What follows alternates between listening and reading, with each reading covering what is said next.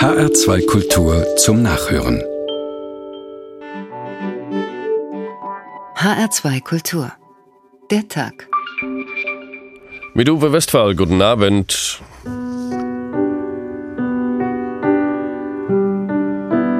Ich glaube, die Tatsache, dass diese zwei äh, Staatsmänner zusammen in Verdun waren und sich bekanntlich die Hand gegeben haben, zugleich uns befreit hat von dieser Erinnerung. Kohl, der sagte dann, ich war so dankbar, dass ich die Hand nehmen konnte. Plötzlich wurde es ganz still.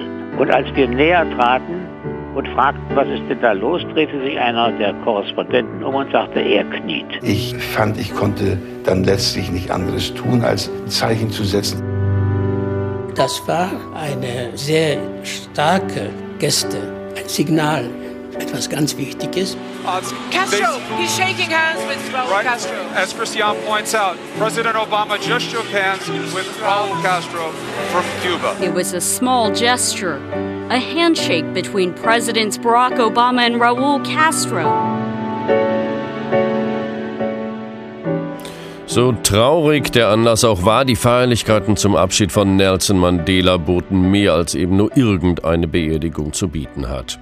Kaum ein relevanter Staatschef ließ sich die Chance nehmen, hier mit anderen Präsidenten und den diversen Unterhändlern nebenbei ein schnelles Wort zu wechseln. Diplomatie nennt man das. Große Rituale wie eben jenem in Südafrika bieten die Bühne für außergewöhnliche Gesten, die dann manchmal sogar Geschichte machen.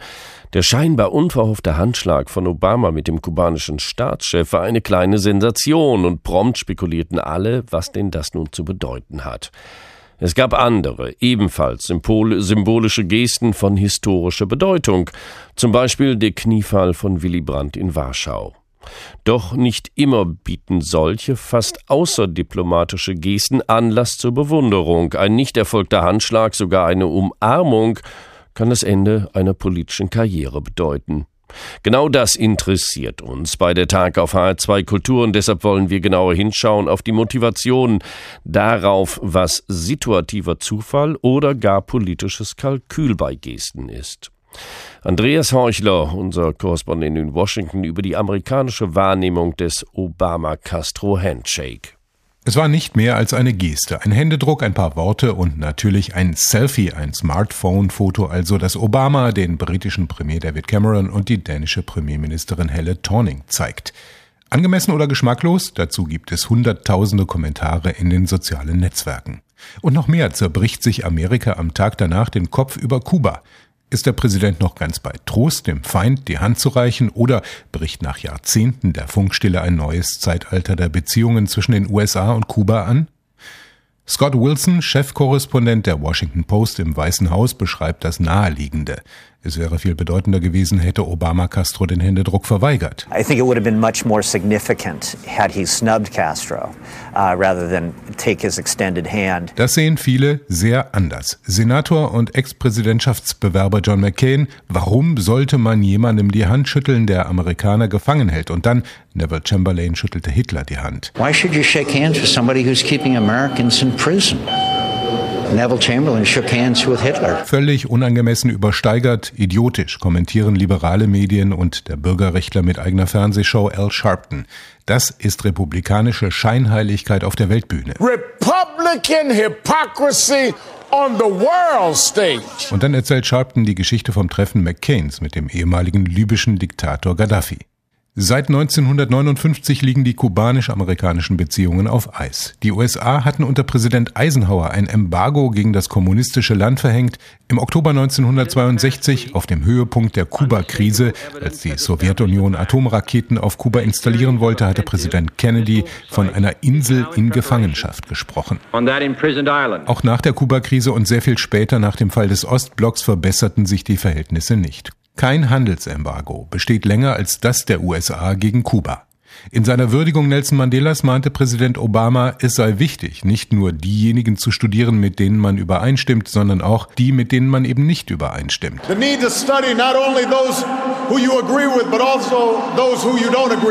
Konservativen Exilkubanern in Florida geht der Händedruck von Soweto viel zu weit. Man schüttelt niemals die Hand des Feindes. For us Viele Kubaner, die in ihrer Heimat geblieben sind, hoffen dagegen auf bessere Zeiten. Vielleicht gibt es einen Dialog und die Verhältnisse werden besser. I think that that should be a dialogue eine kleine Geste, die Debatten auslöst und für Schlagzeilen sorgt. Vermutlich ist noch keine Zeitenwende in den amerikanisch-kubanischen Verhältnissen zu erwarten. Vermutlich hat Obama einfach nur eine der vielen ausgestreckten Hände geschüttelt. Nicht weniger, nicht mehr. Peter B. Schumann, guten Abend. Grüße Sie. Sie sind Publizist und Lateinamerika-Kenner. War der Handschlag für Sie eine große Überraschung? Natürlich war das eine große Überraschung für mich und ich finde es auch erfreulich, äh, dass zwei Leute aus Ländern, die sich als Erzfeinde betrachten, einmal persönlich begegnen und die Hand gereicht haben. Das finde ich schon sehr positiv. Gehörte denn das nicht schlicht und einfach zum politischen Design des Obama-Besuchs, auch in Südafrika, dass dann Obama gedacht hat, nee, dann mache ich das jetzt mal. Und er hat sich ja wohl auch ganz gut positioniert, was die Kameras anging. Ja, ich glaube, diese Positionierung war möglicherweise auch ein bisschen inszeniert, denn Raúl Castro stand neben der brasilianischen Präsidentin Dilma Rousseff und ich könnte mir vorstellen, äh, dass sie ein bisschen hier am Protokoll gedreht hat, denn Brasilien hat ja große Wirtschaftsbeziehungen mit äh, Kuba. Sie unterstützen dort den, Aus den Aufbau eines riesigen Überseehafens zum Beispiel. Und auch der Vorgänger von Dilma Rousseff, Lula da Silva, hat auch politisch äh, Kuba immer wieder die Hand gereicht. Und wir dürfen nicht vergessen, dass Nelson Mandela ein großer Freund von Fidel Castro war. Die beiden waren eng befreundet als sozusagen Freiheitskämpfer. Und deswegen war vermutlich auch Raúl Castro als Sprecher eingeladen, denn er war ja einer von sechs Staatspräsidenten, die das Wort ergreifen durften. Und es gibt eigentlich keine andere Begründung als diese Freundschaft zwischen Nelson Mandela und Fidel Castro, dass er nun hier auftreten konnte in dieser Weise. Und ich glaube, äh, dass Dilma Rousseff ihn wirklich ein kleines bisschen nach vorne geschoben hat, denn er hätte auch etwas weiter hinten in der Reihe äh, positioniert werden können. Und dann wäre das mit den Kameran, Kameras vermutlich etwas schwieriger gewesen. Also Sie sagen, der Impuls ging nicht von Obama aus, sondern von Castro. Äh, das äh, weiß ich nicht. äh, äh, Obama konnte nicht anders als ihm die Hand reichen, als ihm die Hand gereicht wurde. Und er ist ja ein freundlicher Mensch, er geht auf jeden so erst einmal zu. Aber wenn ich mir aber angucke, was äh, auch an Äußerungen dann aus der Exilecke in äh, Kuba, in, in, in Miami kam, äh, dass wie kann man einem Präsidenten, der so viel Blut an der Hand hat, auch noch die Hand reichen, hieß es dort, dann ist die Reaktion ja ziemlich fatal gewesen. Hm. Obamas Rede ging ja noch ein bisschen weiter. Als das bekannt wurde, dass Mandela gestorben war, sagte Obama, er, also er, Obama, wäre nicht, was er ist, ohne den Einfluss von Nelson Mandela. Ist das jetzt alles Verbalakrobatik oder ist das vielleicht auch Teil des Aufziehens eines Vorhangs in Richtung Kuba? Ich glaube nicht, dass das Verbalakrobatik ist. Das hat Obama wirklich ernst gemeint und er kommt ja auch aus einem ganz anderen Kontext. Er hat ja viele Reden gehalten, die in dieser Richtung und ich denke, das muss man wirklich ganz ernst nehmen. Ob dies aber jetzt für ein positives Zeichen für Kuba bedeutet, das möchte ich äh, bezweifeln, denn gerade Obama hat allergrößte Probleme im eigenen Land, innenpolitische Probleme. Er hat mit der Gesundheitsreform viel zu tun, die nicht funktioniert. Er hat vor allen Dingen äh, fast alle halbe Jahr mit der Durchsetzung des Haushalts große Probleme. Er hat auch das äh, Guantanamo-Problem nicht gelöst und jetzt eine neue Front mit großen Widerständen, die denn dürfte es geben im eigenen Lande, hier zur Öffnung gegenüber Kuba, wenn er das Embargo zum Beispiel auflösen würde, einzugehen, das halte ich äh, innenpolitisch für unglaubwürdig im Augenblick, es sei denn, dass die Dinge sich in ganz anderer Weise entspannen, aber das sieht im Augenblick nicht so aus. Aber zumindest hat sich Obama eine neue Feindschaft auch von den Exilkubanern, die Sie ja erwähnt haben, die ja meistens in Florida sitzen, eingehandelt.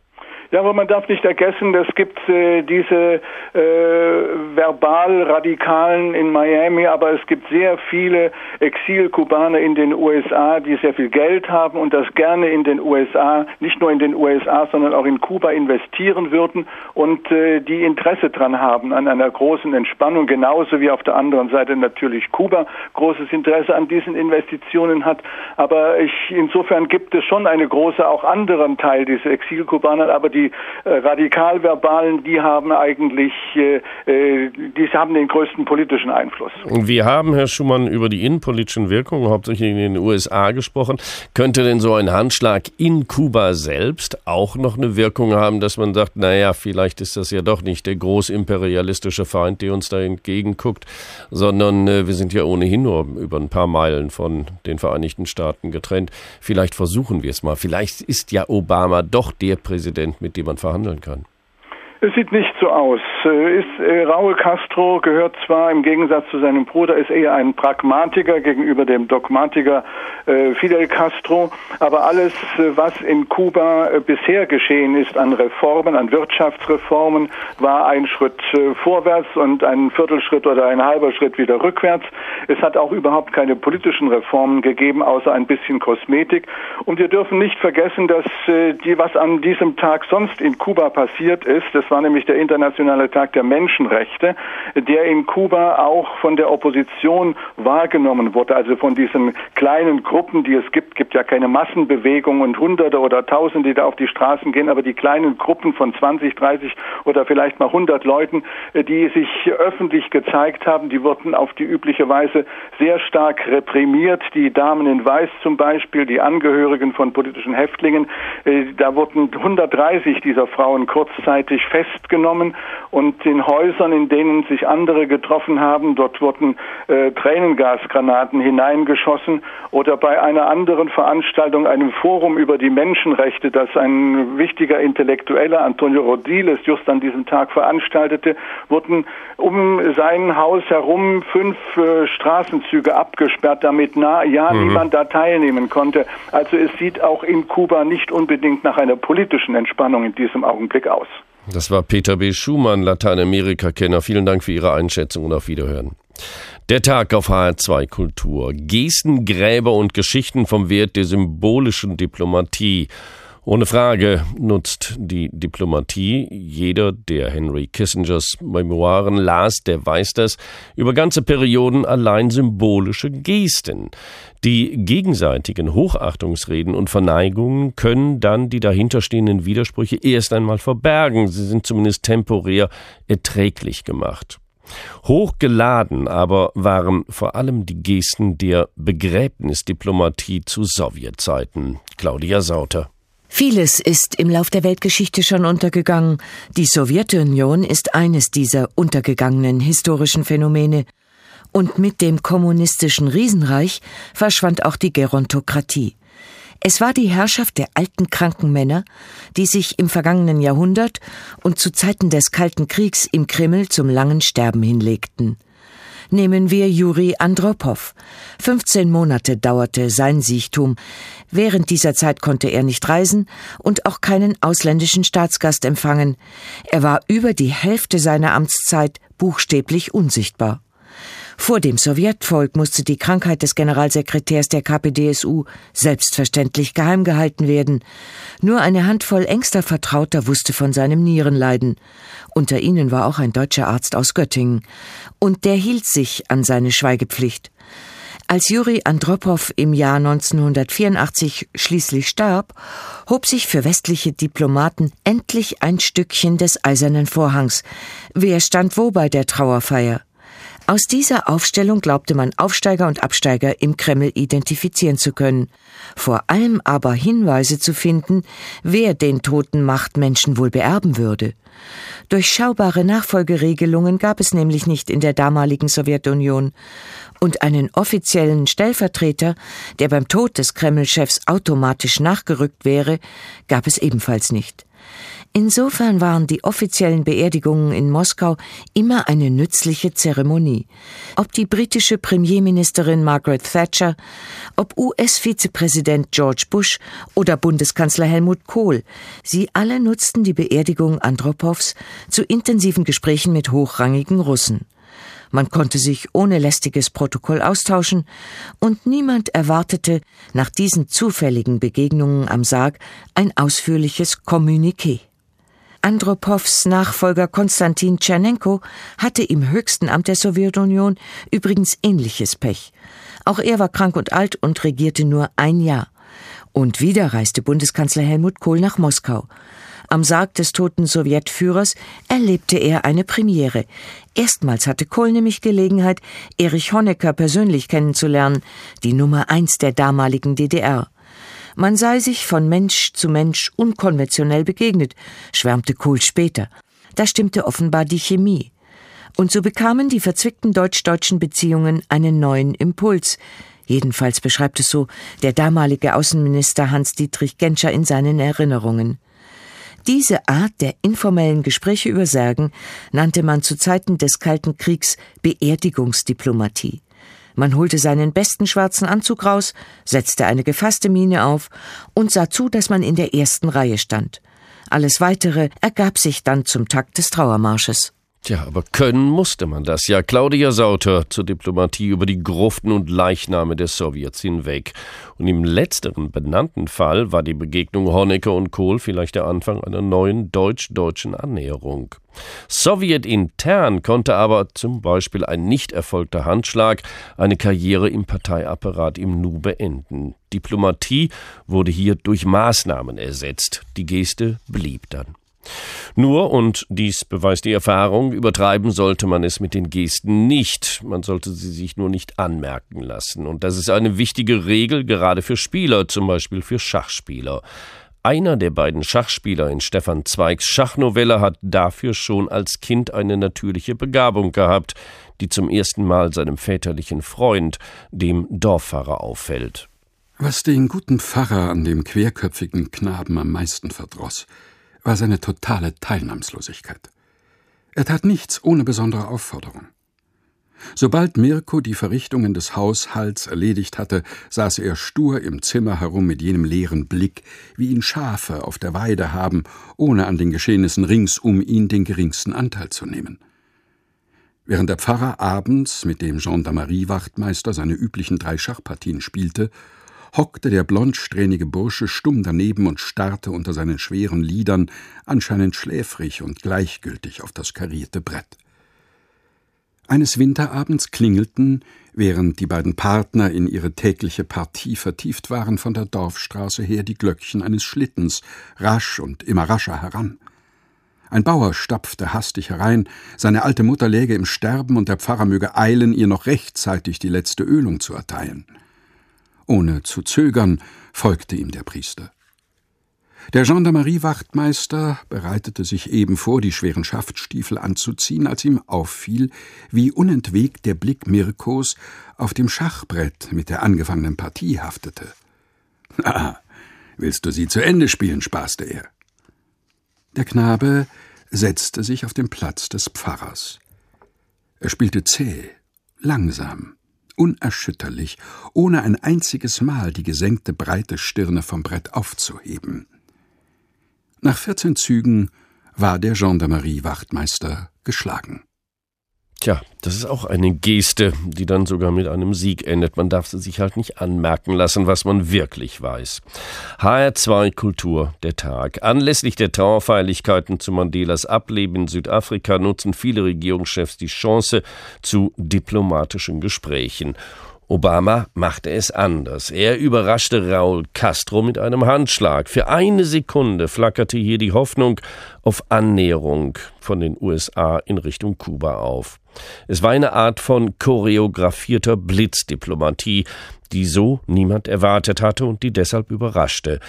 Der Kniefall von Willy Brandt, dessen 100. Geburtstag am 18.12. begangen wird, hatte eben solche Elemente in sich und wurde deshalb Geschichte. Egon Bahr erinnert sich. Als die Wagenkolonne sich zum Ghetto-Ehrenmal in Bewegung setzt, vergleichen Bertolt Beitz und ich unsere Eindrücke. Wir steigen in Ruhe aus und haben es nicht eilig, uns der dichten Menge von Journalisten und Fotografen zu nähern. Da wird es plötzlich ganz still. Dass dieses hartgesottene Völkchen verstummt, ist selten. Beim Nähertreten flüstert eine Er kniet.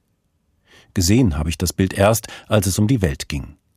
Den Freund zu fragen, habe ich mich auch am Abend beim letzten Whisky gescheut. Dass einer, der frei von geschichtlicher Schuld, geschichtliche Schuld seines Volkes bekannte, war ein Gedanke, aber große Worte zwischen uns waren unüblich. Das war ein Auszug aus den Erinnerungen von Egon Bahr. Ich begrüße jetzt Thorsten Körner. Sie sind Autor der Biografie Die Familie Willy Brandt, erschienen im Fischer Verlag. Guten Abend, Herr Körner. Ich grüße Sie ganz herzlich. Hallo. Immer wieder wird der Kniefall von Willy Brandt als eine der großen nonverbalen Gesten der Diplomatie angeführt. Wissen Sie inzwischen, ob Brandt das vorher beabsichtigt hatte? Äh, das können wir alle nicht sagen und das ist das Wunderbare daran, dass er uns bis heute diese Frage aufgibt, daran herumzurätseln. Denn echtes Charisma hat auch was mit Geheimnis zu tun. Und Brandt war sowohl im Vorfeld als auch im Nachgang dieser großen historischen Geste einfach klug genug, das nicht zu zerreden. Ein Charismatiker schwätzt nicht und daran hat sich Brandt immer gehalten. Aber Brandt war natürlich ein hochpolitischer Mensch. Was hat den Kniefall denn wirklich ausgelöst? Die deutsche Besatzung in Polen und in Warschau von 1939 bis 1945, das bedeutete ja für die Stadt Warschau, äh, dass fast ein Drittel der Bewohner, der 1,8 Millionen Einwohner, das war fast ein Todesurteil für die. Und deutsche Historiker wollten das selbst 30 Jahre nach dem Krieg noch nicht in voller Klarheit wahrhaben. Hat der Kniefall nicht auch eine politische und historische Wende hier eingeleitet? Äh, auch diese Frage entzieht sich der vollkommenen Beantwortung und das macht auch die größte dieser Geste aus, dass sie sich der historischen Einordnung widersetzt, aber selbst Geschichte und Teil der Geschichte wird. Also da kommt ja vieles zusammen. Einerseits die politischen Ambitionen der äh, Brandregierung, die die Ostpolitik neu gestalten wurde, sicherlich auch ein persönliches Anliegen des Kanzlers Willy Brandt der hier auch der Toten gedachte. Und dann war es die Aufgabe des Augenblicks, in die er sich stellte, sein Besuch in Warschau. Die Warschauer Verträge sollten unterschrieben werden. Mhm. Die Moskauer Verträge waren unterschrieben. Das deutsche Grund, deutsch-deutsche Grundlagenabkommen äh, standen noch aus zu unterschreiben. Also die gesamte neue Ostpolitik der Brandregierung stand auch auf dem Prüfstein. Und er hat aber was gefunden, was jenseits der Worte wirkmächtig war und eine Größe fand. Und er hat auf etwas vertraut, nämlich auf eine eigentlich ja sehr christliche Geste. Er hat Demut gezeigt vor der Geschichte, vor den Toten und auf Gnade gehofft. Und obwohl das ja so ein christliches Begriffspaar ist, Demut und Gnade, war Brandt kein Christ. Also er hat bewiesen, dass er auf den großen Augenblick vertraut und auch darauf vertraut, dass er den Augenblick im Augenblick füllen kann. Und das war, glaube ich, auch seine besondere Größe. Und zu diesem Augenblick gehörte dann auch, dass selbstverständlich Brandt, der das damals auch nicht ahnen konnte, natürlich genau dieser Kniefall auch zur politischen Kontroverse beiträgt. So wird ja gesagt, der Kniefall von Brandt sei ein Signal an Israel und die Juden gewesen und nicht an die Polen. Ich glaube, dass man das wiederum nicht so eindeutig einordnen kann. Ich glaube auch nicht, dass man das als Vorbereitung seines Israel-Besuches festlegen kann. Er war ja der erste deutsche Bundeskanzler, der Israel besucht hat. Ich glaube, das wäre ein protokollarisches Festziehen, was der Geste geschadet hätte. Ich glaube gerade, dass das Große und Bedeutende an dieser Geste war, dass sie sich jeder protokollarischen und tagespolitischen Festzurrung entzog. Ich denke mit Schrecken an die vielen verunglückten symbolischen Gesten von Helmut Kohl zurück. Ich bin 1965 geboren und habe unter dieser Ära insofern gelitten, auch unter der symbolischen Politik jener Jahre. Und bei Brandt war es eine geglückte, spontane, intuitive, eine gefühlte Geste auch, die was mit Charisma zu tun hatte. Und die war geglückt deshalb, weil sie nicht berechnend war. Jede politische Geste, die von vornherein berechnet ist, ist eine jämmerliche Geste. Also weil sie eigentlich unvorstellbar war. Und das ist der Kern vielleicht auch aller Gesten und anderer Symbolpolitik, wenn sie wirken soll. Sie reißt, also die große politische Geste, reißt einen Möglichkeitsrahmen auf. Sie stößt in ein, im Grunde genommen in ein großes Vakuum und macht das fühlbar und zeigt dann aber auf, da ist eine ganz große Bedürfnislage.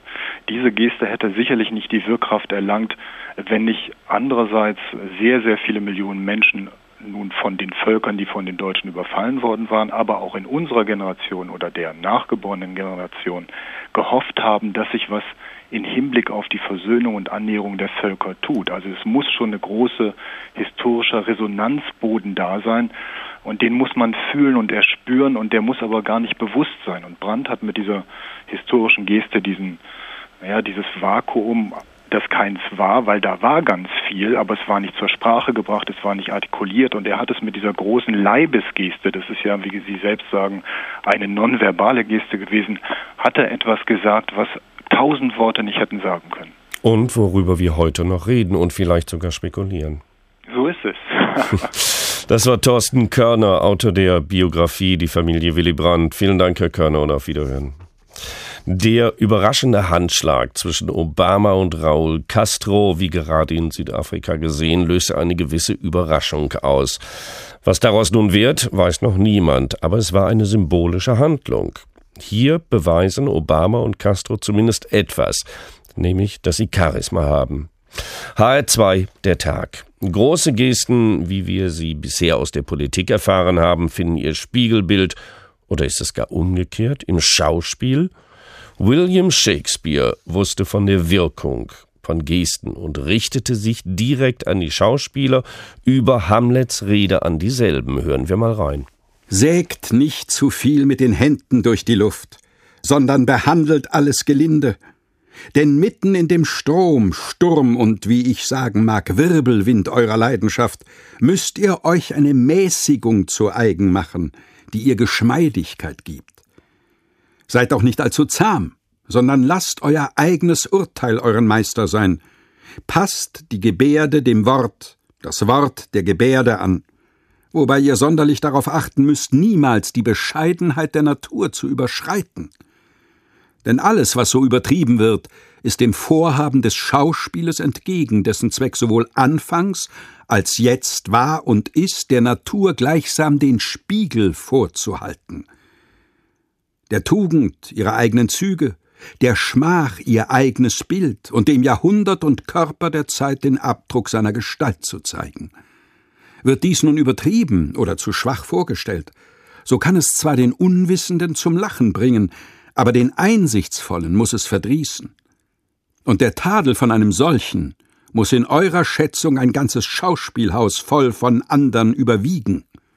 Es gibt Schauspieler, die ich habe spielen sehen und von andern preisen hören und das höchlich. Die gelinde zu sprechen weder den Ton noch den Gang von Christen, Heiden oder Menschen hatten, und so stolzierten und blökten, dass ich glaubte, irgendein Handlanger der Natur hätte Menschen gemacht, und sie wären ihm nicht geraten. So abscheulich ahmten sie die Menschheit nach. Das sind doch kluge Ratschläge, die William Shakespeare über Hamlet seinen Darstellern rüberschickt. Ich begrüße jetzt Jürgen Flimm, Intendant der Staatsoper in Berlin. Guten Abend. Ja, schönen guten Abend. Herr Flimm, sägt nicht zu viel mit den Händen durch die Luft, sondern behandelt sie gelinde, lässt Shakespeare Hamlet sagen. Hatte Shakespeare begriffen, dass Gesten vorsichtig eingesetzt werden müssen? Ja, er sagt natürlich was ganz Tolles. Er sagt, passt die Gebärde dem Wort und das Wort der Gebärde an. Also er sagt, das ist ein ganz moderner Satz, mhm. er sagt, entwickelt eure Gesten, eure Haltungen aus dem Text heraus. Und das ist, glaube ich, das Allerwichtigste, was da drin steht. Also der ja. sagt, wenn er jemand weint, dann müsst ihr euch dann danach richten. Wie? äh, wie das auf euch wirkt und dann müsst ihr euch die Gebärden danach äh, entwickeln. Das ist natürlich ganz modern und toll, was er da gemacht hat. Herr Flimm, wann wirkt eine Geste auf der Bühne? Zum Beispiel das Zucken einer Augenbraue wird in der fünften Reihe ja kaum mehr erkannt. Wie sieht die theatralische Geste aus? Wie stellt man das wirklich her? Ja, man stellt ja nicht viel her. Sie wissen ja, die Schauspieltechnik hat ja sehr viel mit Erinnerungen zu tun. Also die Leute, wenn sie spielen, beginnen sie zumindest doch mit selbst.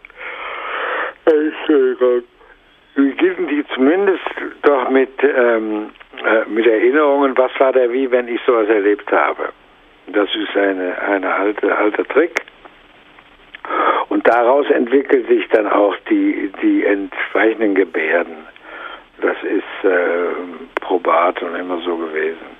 Das heißt, es muss authentisch sein, das muss ja, wahrhaftig sein. Immer dem Text und dem und der Natur des Spielers natürlich angemessen. An denen muss sich das richten. Es muss dann kommen und dann muss es unmittelbar kommen und es muss wie natürlich sein. Aber das muss man doch irgendwo auch lernen. Was sagt der Regisseur seinen Darstellern, seinen Sängern, seinen Schauspielern und Schauspielerinnen, wie sie mit wirksamen Gesten sich ans Publikum richten können? Erstmal sagt er auf dem Proben zappel nicht so rum, oder er säge nicht in der Luft herum, so wie ja. Hamlet das zu seiner Truppe macht. Und dann sagt er, werd doch mal ruhig, hör mal in den Text rein Und dann kannst du, wenn du den Text reingehört hast, dann kannst du eine, ein Gefühl entwickeln dafür. Dann kommt das schon von selber. Mhm. Und wenn er mit den Augenbrauen wackelt, das sieht man nicht, aber das hat einen Einfluss auf das Spiel. Also dieses Wackeln mit den Augenbrauen, das ironische äh, Hochziehen der Augenbrauen hat ja was mit dem Spiel zu tun. Also es muss Hand in Hand gehen. Hat was mit dem Text zu tun und dann spielt er den Text auch anders, wenn er ironisch die Augenbrauen hochzieht. Das ist schon was anderes. Das ist nicht alleine zu betrachten, so eine Geste. Die hat immer etwas mit dem Körper und der Körper hat was mit dem zu tun, was da gesagt wird. Herr Flemm, glauben Sie, dass sich die Bedeutung von Gesten am Theater, an der Oper über die Jahre und mit neuen Generationen verändert haben? Ja, hat sich sehr verändert, weil die neue Generation, das gibt ja eine sehr begabte Generation von Schauspielern, die, äh, die sind viel die sind sehr impulsiv. Da wird nicht lange drüber nachgedacht, da wird auch nicht lange gefackelt. Also wenn man mal hier in Berlin den Herrn Eidinger gesehen hat, wie der Hamlet spielt, das ist nicht von Pappe. Also da geht es ab, da wird Gas gegeben und dann wird gearbeitet. Mhm. Herr Flimm, haben Sie vielen Dank für das Gespräch. Was? Ich sagte vielen Dank für das Gespräch und noch weitere Erfolge als Intendant einer Staatsoper in Berlin. Auf Wiederhören. Ja, ich bedanke mich sehr. Okay, tschüss. Ob politische oder theatralische Geste, beide funktionieren nur dann, wenn sie einen gewissen Überraschungseffekt haben und gleichzeitig, ja, wir benutzen das Wort heute mal, nachhaltig sind. Das ist aber keine Aufgabe der Diplomatie, der wir uns heute mit unserer Gestensuche widmen. Nicolas Sarkozy beherrschte zum Beispiel die Umarmung so gut wie den Wangenkuss. Das löste Spannungen, zumindest beim weiblichen Führungspersonal, bei den großen Polittreffen, konnte aber gleichzeitig auch irritieren, wenn diese Gesten nicht so recht in das kulturelle Umfeld und Weltbild der Geküssten passte. Beim Handschlag liegt der Fall ähnlich. Die Geschichte lehrt es uns. Oliver Glab über politische Handshakes. Die große Stunde der Selbstbesinnung der deutschen Nation an der heiligen Stätte des Preußentums ist beendet. Der Geist dieser Stätte wird seine unsterbliche Kraft erweisen in dem Aufbauwerk, das die nationale Regierung erfüllen wird. 21. März 1933. Mit der heiligen Stätte des Preußentums ist das Grab Friedrichs des Großen gemeint, damals noch in der Potsdamer Garnisonskirche. Und die nationale Regierung, von der hier die Rede ist, war die erste Unterführung von Adolf Hitler, der seit knapp zwei Monaten als Reichskanzler amtierte. Seit seiner Ernennung hatte der Reichstag zunächst gebrannt und war dann am 5. März neu gewählt worden. Und um diesen neu gewählten Reichstag feierlich zu eröffnen, hatte sich Hitlers Mann für Propaganda, Josef Goebbels, einen, wie er selbst sagte, großen Plan ausgedacht für einen festlichen Staatsakt, den er, Zitat, unauslöschlich in das Gedächtnis der lebenden Generation einzuprägen gedachte. Bei diesem Staatsakt sollte Hitler als der rechtmäßige Erbe preußisch-deutscher Tradition erscheinen und es sollte eine Brücke geschlagen werden zwischen den Nationalsozialisten einerseits und der nationalkonservativen Elite von Kaiserreich und Weimarer Republik andererseits. Überragende Symbolfigur dieser Elite war der alte Feldmarschall und nunmehrige Reichspräsident Paul von Hindenburg. Beide, Hitler und Hindenburg, besuchten nun an jenem 21. März 1933 das Grab des großen Preußenkönigs und jeder ihrer Schritte wurde minutiös im Rundfunk kommentiert. Der Reichspräsident schreitet der rechten Seite des Altars zur königlichen Gruft. Er legt dort an den Werken Friedrichs des Großen und Friedrich Wilhelms I. einen Kranz nieder. Nach der Begrüßungsansprache ging der Herr Reichskanzler auf den Herrn Reichspräsidenten zu und der gab tief bewegt die Hand und Hitler erwiderte diesen Händedruck mit einer leichten Verbeugung vor dem Reichspräsidenten. Und auch mit der Wahl seiner Garderobe betonte Hitler an jedem Tag eine gewisse Unterwürfigkeit gegenüber Hindenburg. Denn während der Reichspräsident mehr denn je an einen Feldmarschall erinnerte, mit der linken Hand am Säbel und der Pickelhaube auf dem Kopf, gab sich Hitler im schwarzen Cutaway ganz als Zivilist. Heute und hier gelang die Vermählung zwischen den von Hitler geführten Massen und dem Geist von Potsdam, dem Preußentum, repräsentiert durch Hindenburg, schrieb der Schriftsteller Erich Ebermeier und fügte hinzu, welche großartige Inszenierung durch den Meisterregisseur Goebbels. Dem großen Schauspiel folgte schon sehr bald das böse Erwachen, als nämlich Hitler schon wenige Tage später im neu gewählten Reichstag das Ermächtigungsgesetz durchbrachte, mit dessen Hilfe er danach auf niemanden mehr Rücksicht nehmen musste. 13 Jahre und einen Monat nach dem Tag von Potsdam und knapp ein Jahr nach dem Ende von Nazi-Herrschaft und Zweitem Weltkrieg kam es im Berliner Admiralspalast zu einem anderen groß inszenierten Händedruck, diesmal zwischen dem Kommunisten Wilhelm Pieck und dem Sozialdemokraten Otto Grotewohl. 30 Jahre Bruderkampf finden in diesem Augenblick ihr Ende. Ein alter Traum ist Wirklichkeit geworden, die Einheit der deutschen Arbeiterklasse. Lieber Otto Grotewohl, das sei der Sinn unseres Händedruckes. Das sei unser heiliges Gelöbnis. Das sei unsere Tat. Der eigentliche Sinn dieses Händedrucks war die Zwangsvereinigung von KPD und SPD in der sowjetisch besetzten Zone. Eine Zwangsvereinigung, auf die die sowjetische Militärverwaltung in Deutschland zielstrebig hingearbeitet hatte. Die große Mehrheit der SPD lehnte den Zusammenschluss mit der KPD ab. Eine Urabstimmung unter den SPD-Mitgliedern in der sowjetischen Zone wurde daraufhin von der Militärverwaltung unterbunden.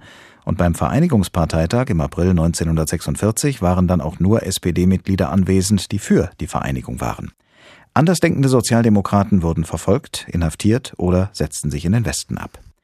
Was den Händedruck zwischen Pieck und Grote wohl anging, überließ die Parteitagsregie in Gestalt von Walter Ulbricht nichts dem Zufall. Pieck hatte von links auf Grote wohl zuzugehen, nicht so sehr deshalb, weil er der Kommunist von den beiden war, sondern weil sich auf diese Weise seine rechte Hand im Vordergrund befand und dadurch unterschwellig klar wurde, dass bei diesem Händedruck die KPD und nicht die SPD die treibende Kraft war. Die bestellten Fotografen hielten drauf auf diesen Händedruck, wobei später allerdings nur zwei Bilder propagandistisch verwendbar waren. Bei den übrigen war leider immer eine Blumenvase oder ein Rundfunkmikrofon im Weg. Die schwarzen Anzüge der beiden Parteichefs boten allerdings einen hinreichenden Kontrast, um die weißen Hände hervortreten zu lassen, so dass der Händedruck problemlos zum Logo der neu gegründeten Partei der SED werden konnte. Im Wendejahr 1989 allerdings wurde er auf einem Plakat der Opposition zur Abschiedsgeste umgedeutet, nach dem Motto Tschüss, SED. Ja, so schnell kann ein Händedruck dann auch in Oliver Glab berichtete.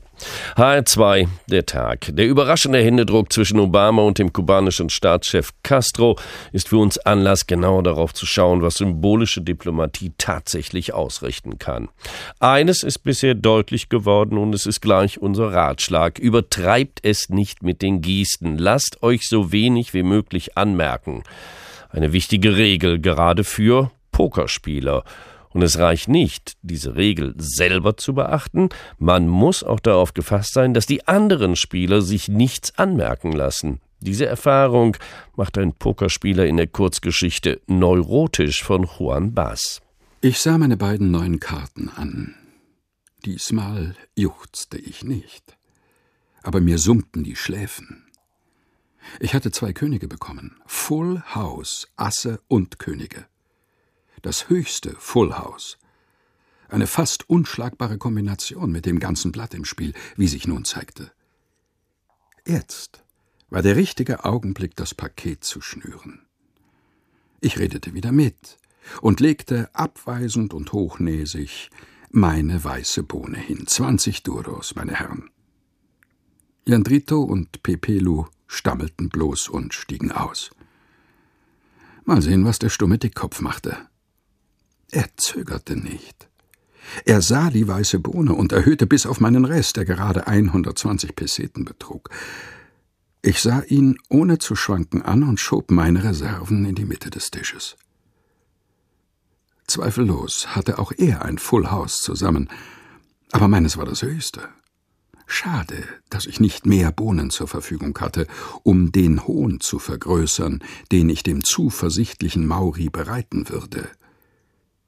Triumphierend, aber zugleich bescheiden, zeigte ich mein Full House, das anzusehen eine Ehre war. Ich erwartete Mauris Unterkiefer auf seinen Kropf plumpsen zu sehen. Dem war nicht so. Er stieß ein unangenehmes Gebrabbel aus und zeigte seine Kombination. Zwei, drei, viermal die sieben. Das war unglaublich. Dem verfluchten Hund war ein Force, Viererpasch gelungen. Four Hands. Er hatte sich nur einer Karte entledigt, um zu bluffen. Die drei stummen Zwerge hatten allen Grund, mich auszulachen. Der Tag auf HR2 Kultur. Wer also eine Geste mit einem Bluff verwechselt, sollte sich auf Überraschungen vorbereiten. In der Politik funktioniert die Geste nur, wenn sie den Symbolwert weder über noch unterschätzt. Eine fragile Balance. Die verstand Helmut Kohl zu nutzen, als er 1984 die Hand von François Mitterrand in Verdun suchte und festhielt. Birgit Schönberg.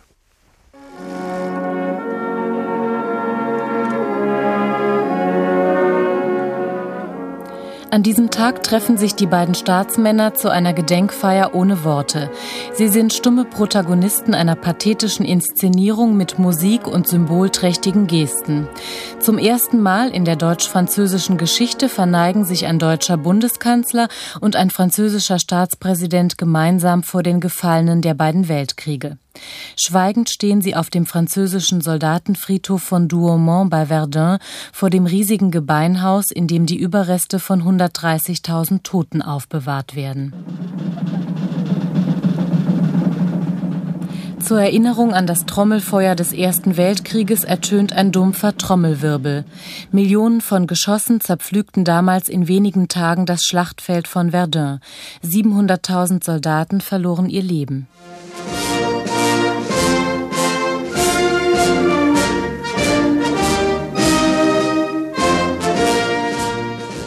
Während eine Militärkapelle die französische Nationalhymne spielt, fassen sich die beiden Staatsmänner an der Hand und lassen sie erst los, als der letzte Ton verklungen ist. Auf Reden verzichten sie. Der französische Staatspräsident Mitterrand spricht später von einem großen Augenblick der Versöhnung und einem Moment der Meditation. Es war eine melancholische Meditation bei strömendem Regen, erinnert sich Brigitte Sauzet, die als persönliche Dolmetscherin Mitterrands dabei war. Es war ein sehr bewegender Tag.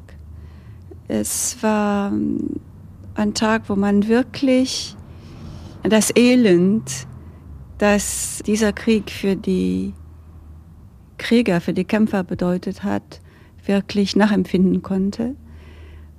Es ging über alle Maßen, die Zahlen, die man da hörte. Aber natürlich blieb man noch umso fassungsloser da, weil wir zusammen Deutsche und Franzosen da waren. Und so wie wir heute zueinander stehen, war es schwierig nachzuvollziehen, dass kaum 80 Jahre vorher wir uns so über alle Maßen bekriegt hatten. Am Ende der Zeremonie pflanzen Kohl und Mitterrand zum Zeichen des Neubeginns gemeinsam eine Eiche. Beide Staatsmänner, erinnert sich Brigitte Sauzet, waren sichtlich bewegt. Wie wenn man bei einem Begräbnis ist. Das heißt eine gewisse Ergriffenheit. Beide Regierungschefs werden in diesem historischen Moment auch mit persönlichen Erinnerungen konfrontiert. Helmut Kohls Vater Hans Kohl kämpfte als Soldat im Ersten Weltkrieg vor Verdun. 25 Jahre später wurde der Unteroffizier François Mitterrand dort verwundet und gefangen genommen, nachdem er sich durch große Tapferkeit ausgezeichnet hatte. Mitterrand bezeichnet Verdun in seiner Biografie als ein blutiges Band, das die Völker verbindet, statt sie auseinanderzubringen. Wir haben uns versöhnt, wir haben uns verständigt, wir sind Freunde geworden, verkünden Kohl und Mitterrand in einer gemeinsamen Erklärung zum 22. September 1984. Es war nicht nur Trauer, nicht nur Erinnerung, es war auch eine Art Schlussstrich. Ich glaube, die Tatsache, dass diese zwei äh, Staatsmänner zusammen in Verdun waren und sich bekanntlich die Hand gegeben haben vor diesem Denkmal, zugleich uns befreit hat von dieser Erinnerung. Es wurde wie in einer Familie beigelegt. Helmut Schmidt, ansonsten mit großen Reden und auch Gesten nicht unvertraut, kommentierte die Kohl-Mitterrand-Geste im Vergleich zu seiner Begegnung mit Giscard d'Estaing später so. Wir waren keine Leute der großen Gesten, wir waren Leute des Arguments. Wir haben versucht, mit Hilfe des Arguments zu überzeugen und haben die Bedeutung die psychologische, massenpsychologische Bedeutung der großen Gesten völlig unterschätzt. Das war ein Fehler. Professor Joachim Knape, guten Abend. Guten Abend. Sie sind geschäftsführender Direktor des Seminars für allgemeine Rhetorik an der Universität in Tübingen. Das, was wir gerade von Helmut Schmidt gehört haben, ist das auch eine Erfahrung, die Sie in Ihren wissenschaftlichen Arbeiten gemacht haben, dass man einfach die Bedeutung auch von symbolischen Gesten auf keinen Fall unterschätzen sollte? Ja, das äh, ist in der Rhetorik natürlich äh, Alltagsgeschäft, dass äh, die Rede flankiert werden muss oder begleitet werden muss von körperlichen Ausdrucksformen. Das wussten die antiken Rhetoriker schon und äh, gehört also gewissermaßen zum Standardrepertoire. In der Politik ist es natürlich noch ein bisschen anders, denn die Praktiken, die im Alltagsgeschäft der Politik stattfinden, die haben sich natürlich dem gegenüber etwas geändert. Da ist viel Schriftverkehr, da redet man miteinander und äh, die zwei Artikulationsformen, von denen der äh, Helmut Schmidt geredet hat, äh, nämlich einerseits wird argumentiert, geredet, Papier ausgetauscht und auf der anderen Seite dann auch manchmal eben äh, symbolische Politik betrieben. Äh, das sind die zwei Formen, äh, in denen sich Politik ausdrücken kann. Und diese zweite Form, nämlich die Geste, äh, denke ich mal, ist heute besonders wichtig geworden und das hat Schmidt schon richtig gesehen. Ist denn das und alle, die in dieser Zeit Nachrichten gesehen haben, äh, denen hat sich ja das Bild von Mitterrand und Kohl doch sehr eingeprägt. Das sind zwei erwachsene Männer und einer fasst den anderen bei der Hand und ja. hält diese Hand fest.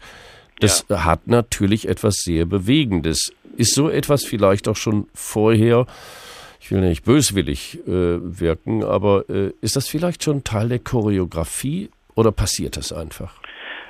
Solche Dinge sind nicht spontan und gerade dieser Handschlag ist natürlich lang mhm. vorbereitet worden und ich denke auch mal, äh, dass äh, Herr Castro an der richtigen Stelle stand, als äh, Obama vorbeiging, damit die Kamera das auch einfängt. Das ist klar. Denn es geht ja, wie gesagt, nicht um die Alltagspraxis von Politik, sondern um die politische Darstellung, um Politikdarstellung im Medienzeitalter. Also die Frage, die sich die Politik ja stellen muss, wie können wir äh, eine Visualisierung hinkriegen und wie können wir die wie können wir das Foto schaffen und wie können wir oder den, den Filmausschnitt, äh, den Videotake schaffen, der dann durch die Welt geht und so ist es ja in diesem Fall gewesen. Es muss, würden wir Rhetoriker sagen, Evidenz hergestellt werden. Und Evidenz kann äh, mit zwei Sachen übersetzt werden. Etwas sinnfällig machen oder etwas veranschaulichen. Also einerseits etwas den Sinnen zugänglich machen, in diesem Fall dem Gesichtssinn, oder etwas der Anschauung, dem Blick zugänglich machen. Und wie wollen Sie das machen? Denn Politik ist meistens sehr abstrakt und wenn Reden gehalten werden, dann wird über Solidarität geredet, aber das ist ein sehr abstrakter Begriff so wie Sie jemand umarmen, so wie Sie jemand die Hand geben, wird das sinnfällig oder den Augen der Anschauung deutlich, zugänglich gemacht. Und äh, in der modernen Medienkultur muss das Foto her. Und äh, die Rede, die da vorher gehalten wurde, die äh, wurde zwar auch übertragen, aber durch die Weltpresse geht dann eben dieses Sinnfällige. Und äh, darauf kann heute die Politik überhaupt nicht verzichten. Das hat natürlich jetzt eine andere Funktion. Es geht also um Politikdarstellung, symbolische Ausdrucksformen. Und Personalisierung ist da immer sehr gut. Denn wir dürfen nicht vergessen, die uns fremden Politiker, die wir jetzt sehen, wie sie sich menschlich verhalten, umarmen oder auch jemand mal die Hand geben, das sind unsere Gesten und äh, es ist eine unmerkliche Identifikation, eine unmerkliche Verbindung, die wir mit den sonst so entrückten Mächtigen auf die Weise herstellen, dass wir sagen, schau an, er macht etwas, was wir im Alltag auch immer machen und dabei ist er so ein wichtiger und bedeutender Mensch. Also das heißt, diese ganz ursprüngliche Zugangsweise dieser Gesten darf man wirklich nicht unterschätzen und da kann ich äh, Helmut Schmidt nur recht geben. Hm. Nehmen wir einfach mal die große Koalition, die wird sich ja nun bald äh, vorstellen und da wird es neue Minister geben, einige werden wir von denen schon kennen. Äh, brauchen die jetzt auch neue Gesten? Brauchen die etwas, um Authentizität zu verbreiten, Wahrhaftigkeit, dass man sagt, ja, da ist Familienminister XY, das ist der Außenminister und so weiter. Und brauchen die solche Gesten? Da reicht also Reden nicht aus. Es müssen auch Bilder her. Ja, in ganz bestimmten Momenten auf jeden Fall. Also in den Momenten, wo sie sich er wiedererkennbar präsentieren wollen. Und äh, das muss in symbolischen Akten ausgedrückt werden. Also wir werden ja sehen, wie Kanzler und Vizekanzler dann auftreten wie, wie sich Frau Merkel und Herr Gabriel dann präsentieren. Wir haben ja vorhin gehört, es kommt bis, es geht so weit, dass man darauf achtet, wer mit welcher Hand am vorder, vorne in der Kamera mhm. zu sehen ist und so weiter. Da gibt es eine Choreografie, wie Sie das genannt haben, in der Tat. Und äh, da wird darauf geachtet und das könnte sogar zu einem Machtkampf werden. Äh, es gibt einen interessanten äh, Vorgang, als der Papst äh, im Bundestag, der vor, letzte Papst, der vorletzte Papst im Bundestag war, äh, gab es eine Szene, die man sehen konnte, wo sich äh, Lammers, äh, Merkel und äh, uneinig waren, wer zuerst äh, geht und äh, vorangeht. Dieser Schritt voran, mhm. das ist Herstellung der Hierarchie. Und Lammers ist natürlich Hausherr gewesen, er wollte zuerst gehen, ja, und, äh, und nicht nach Bedeutung, sondern nach Rang, also protokollarisch. Das sind die Dinge, die uns zeigen, äh, wie auch Machtverhältnisse sich mhm. ausdrücken. Das war Professor Joachim Knape von der Universität in Tübingen. Vielen Dank, Herr Knape, und auf Wiederhören.